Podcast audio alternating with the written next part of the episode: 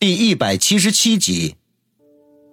当下，王宇取出手机来致电孙卫良，响了几声铃声，电话接通，话筒里传来孙卫良的笑声：“哼，王兄弟，怎么想起给我打电话来了？”王宇本来想要和他调侃几句的，可是见面前的杨思思不断的给他使眼色，便打消了这个念头，开门见山的说道：“孙大哥，是这样的。”当即把杨思思掌握的情况说了一遍，然后才吐了口气说道：“我想把大家召集到一起，商量一下这件事情该怎么办。毕竟你们才是真正的投资人。”没想到孙卫良听完之后立刻笑道：“哈哈，什么怎么办？我不是已经跟杨经理说过吗？一切的事情由你们解决，公司的事情我只负责道上的那一部分。”王宇一阵无语。孙卫良这甩手掌柜当的还真是彻底，和他先前誓言旦旦的说两人一起经营公司完全是两回事儿。好了好了，公司的事情就不要说了。哦对了，我带着魏红到海南进行恢复锻炼，两三个月是回不去了。如果在道上有什么事情的话，就去找陈六帮忙，我会跟他知会的。孙卫良说完，毫不客气的把电话挂断。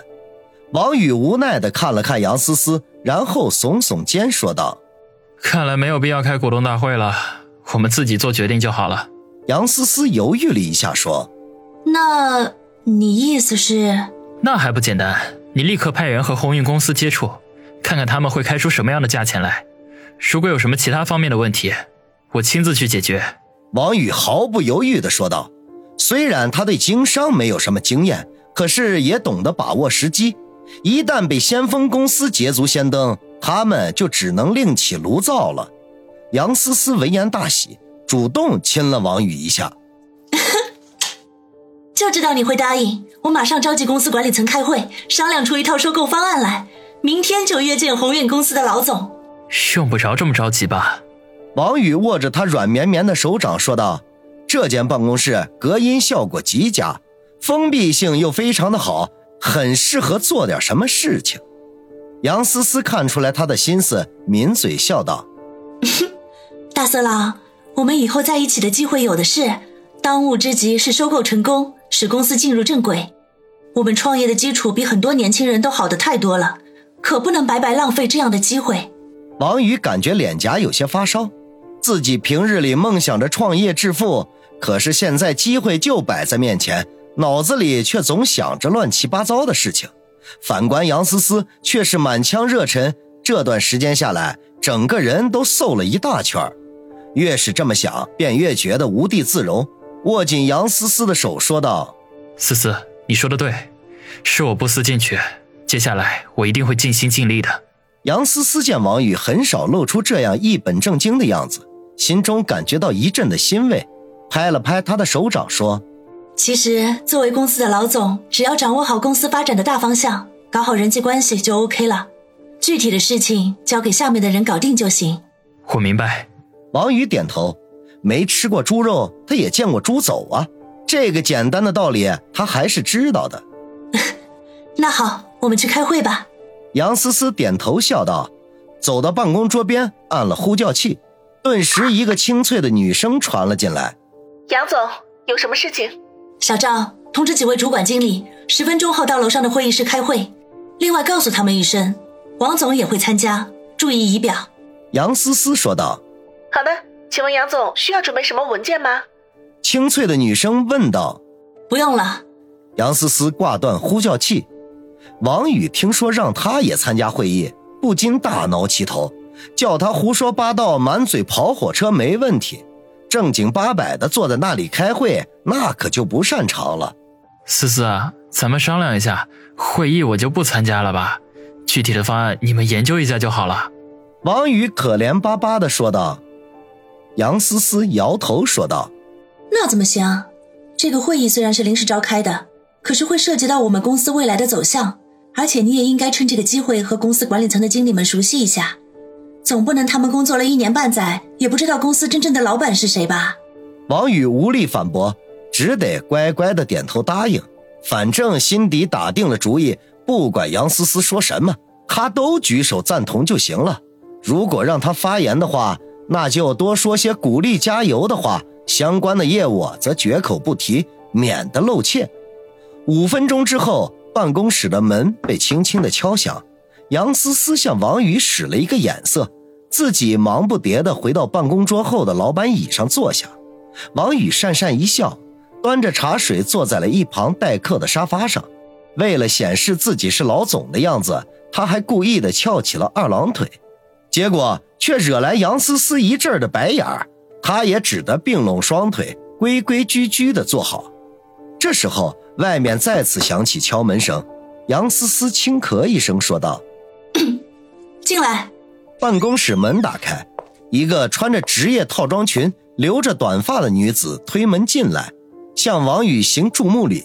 然后转向杨思思说道：“杨总，会议室已经准备好了，几位经理都过去了。”杨思思点点头，站起身来，拿起办公桌上三家公司的资料，向王宇说道：“王总，请。”王宇心中暗笑，脸上却不动声色，站起身来，走到杨思思跟前：“小赵，给你介绍一下，这位是公司的老总王宇。”杨思思向那位短发女子介绍道。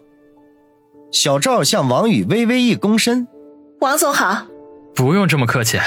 王宇对美女向来没有任何的免疫力，脸上顿时绽放出春天般的笑容来。杨思思趁机说道：“王总，这是我的秘书赵玉。”王宇呵呵一笑，在杨思思面前不敢太放肆。三人出了办公室，小赵在前面带路，两人落后几步，跟在最后。杨思思用蚊子一般的声音说道：“大色狼，别一见到美女就走不动路。兔子不吃窝边草，少打歪主意。”王宇生怕被人听见，紧张的环顾了一下附近，小声的说道：“思思，别胡说，外面的野草我也不吃。”哼，鬼才信你！杨思思撇撇嘴，王宇心中苦笑。看来在这方面，自己说什么杨思思都不会相信了。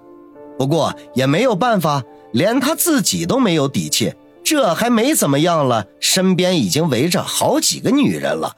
桃花运虽然人人羡慕，可是却是能够要人命的。会议室在楼上，空间宽敞，明窗亮几，少了几分压抑，多了几分轻快。王宇一进去就感觉到心情舒畅。感觉异常的良好，几位等候他们的部门经理一起起身问好，更加令他飘飘然，连走步都脚下没根儿了。站在会议桌主位前，杨思思向众人介绍他，在几位部门经理炯炯的目光下，王宇发表了简单有力又富有激情的讲话：“兄弟姐妹们，我希望大家在以后的日子里努力工作，视公司如自己的家。”我们有难同当，有福同享，我是绝对不会亏待大家的。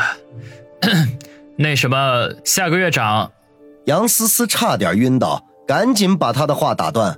公司还没有步入正轨，王总就要给大家涨薪水，这样用不了几个月，公司就得倒闭了。接下来的会议进程，王宇基本上是处于半睡半醒的状态的，有几次都差点没忍住打起哈欠来。会议进展的并不顺利，一直没有讨论出有效的方案来。王宇取出手机看看时间，不知不觉居然已经过了十二点了。当即也不管杨思思是否同意，打断了他们的商讨，直接宣布中午他请客，大家出去大吃一顿，等酒足饭饱以后再继续开会。